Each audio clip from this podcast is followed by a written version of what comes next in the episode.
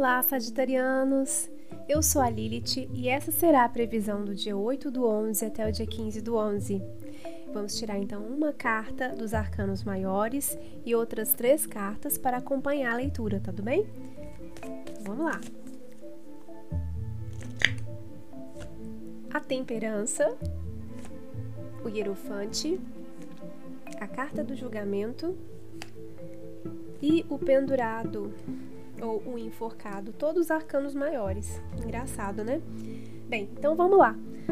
A temperança já saiu para outros dois signos aí.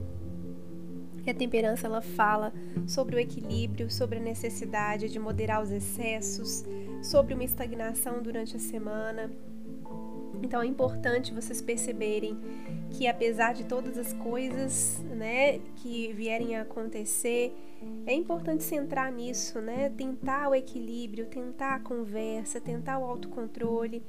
É, essas são as virtudes a serem realmente necessárias nesse momento, né? Ouvir o ponto de vista dos outros, porque consequentemente isso trará a solução que é necessária, seja numa relação afetiva, seja num problema do trabalho, seja na família. É uma carta que pede boa vontade, que pede para você se comprometer com a, as pessoas, né? E ela traz um pouco de estagnação mesmo, né?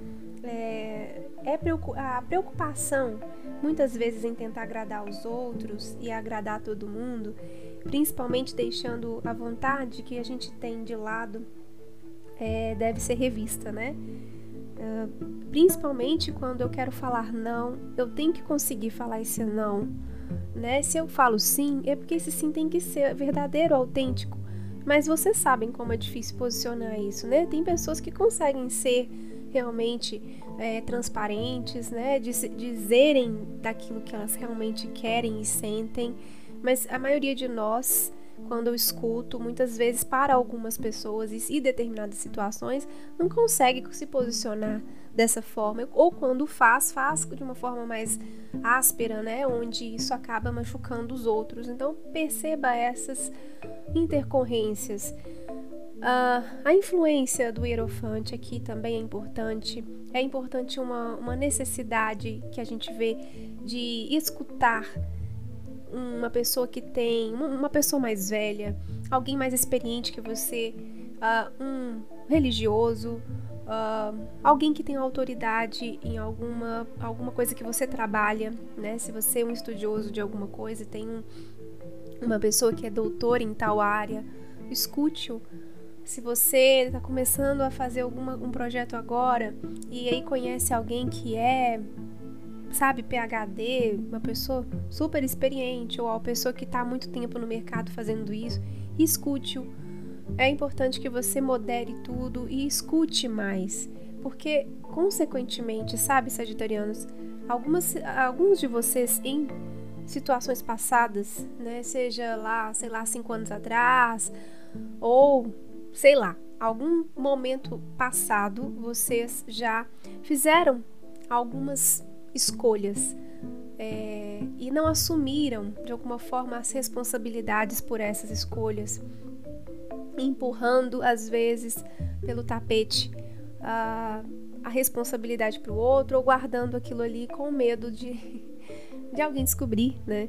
Então, possivelmente que as coisas agora elas apareçam e você ou apareçam e tenha que lidar com essas situações, ou a situação retorna através de alguém, uh, através de alguma situação mesmo, né? Bem diferente daquela que você achava que já tinha resolvido, e esse problema surge para que você possa resolvê-lo. Pense em tudo que a gente está conversando.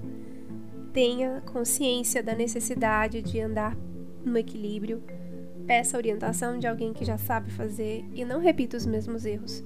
A tendência é que as coisas fiquem ainda por um tempo uh, estagnadas, paradas. A carta do enforcado ela fala muito disso. Ela fala de um momento em que a gente se embananou em alguma coisa lá atrás e isso agora, né, como se eu tivesse feito aí, pegado, eu tenho 3 mil no meu cartão de crédito. Eu comprei a teia, tem esse limite agora já não tenho mais. Então não tem como eu fazer nada aqui. Preciso pagar para eu poder sobrar limite. Então eu vivo ali com a continha. É muitas vezes esse enforcado em determinadas situações financeiras simboliza isso.